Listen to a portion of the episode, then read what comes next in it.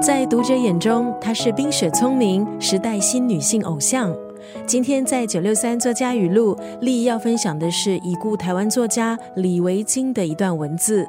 这段文字出自李维京的这本书《有形的朱小姐》。在书中，李维京他第一次以我作为叙事者，站在读者的面前，有时世故，有时天真，有时犀利。里头有六十二个短篇故事。在书里，读者们可以看到李维京成熟大气的书写气象，包括结构精巧深刻的短篇故事，还有轮廓清晰的文体风格。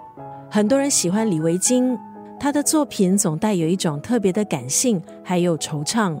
今天在九六三作家语录就要分享这本书《有形的朱小姐》当中的这一段话：初恋多半是自恋的转移。我想成为什么样的人？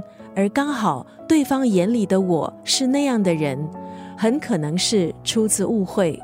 其实感情都是各取所需，两个人在彼此身上都看到自己渴望寻找的特质。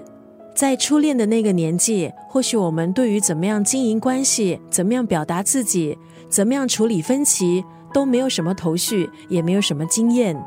回过头看，可能初恋时的自己傻乎乎的，但是却挺可爱。当年自以为是很美的一段初恋，搞不好现在看只觉得是一场误会。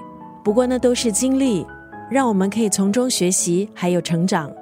今天在九六三作家语录，利益分享的是台湾已故作家李维京的这本书《有形的朱小姐》当中的这一段话：初恋多半是自恋的转移。我们想成为什么样的人，而刚好对方眼里的我是那样的人。